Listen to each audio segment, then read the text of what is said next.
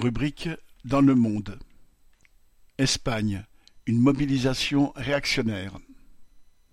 Dimanche 12 novembre, à l'appel du Parti populaire et de l'extrême droite, un demi-million de manifestants se sont rassemblés dans les principales villes d'Espagne.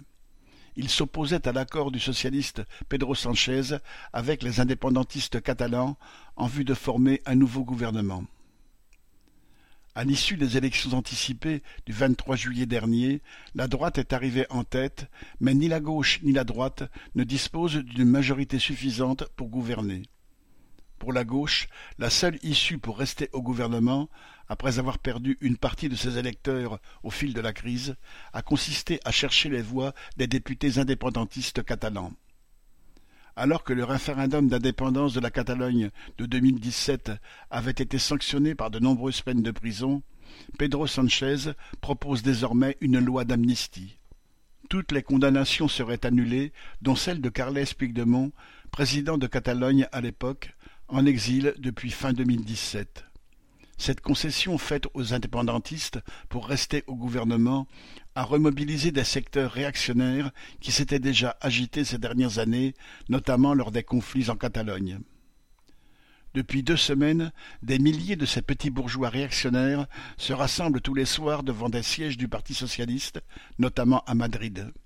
Ils y scandent des slogans hostiles à Sanchez, aux nationalistes catalans, aux immigrés et parfois le chant franquiste Cala al sol. Après des années de crise et de discrédit de la gauche au pouvoir, ces milieux réactionnaires, venant surtout des quartiers chics, se sentent aujourd'hui renforcés.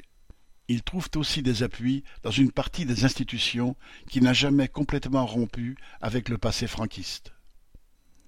Des organisations de policiers, de gardes civils et de juges se sont également élevées contre le projet d'amnistie de Sanchez, la qualifiant d'atteinte à l'unité de l'Espagne et à la légalité.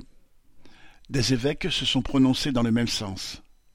Devant l'instabilité politique actuelle, une partie du patronat, notamment à travers la CEOE, e, sorte de MEDEF espagnol, a aussi exprimé son désaccord avec Sanchez, par crainte de ce que cette situation peut causer pour ses affaires. Les courants d'extrême droite, qui crient aujourd'hui leur colère devant les sièges socialistes, pourraient demain s'en prendre à bien d'autres locaux politiques, syndicaux ou à des mouvements de travailleurs. Pour les défendre, ceux-ci ne pourront compter ni sur les forces de police, ni sur la Constitution, ni sur la gauche réformiste qui a amené la poussée réactionnaire actuelle, mais sur leurs propres forces. Charles Legoda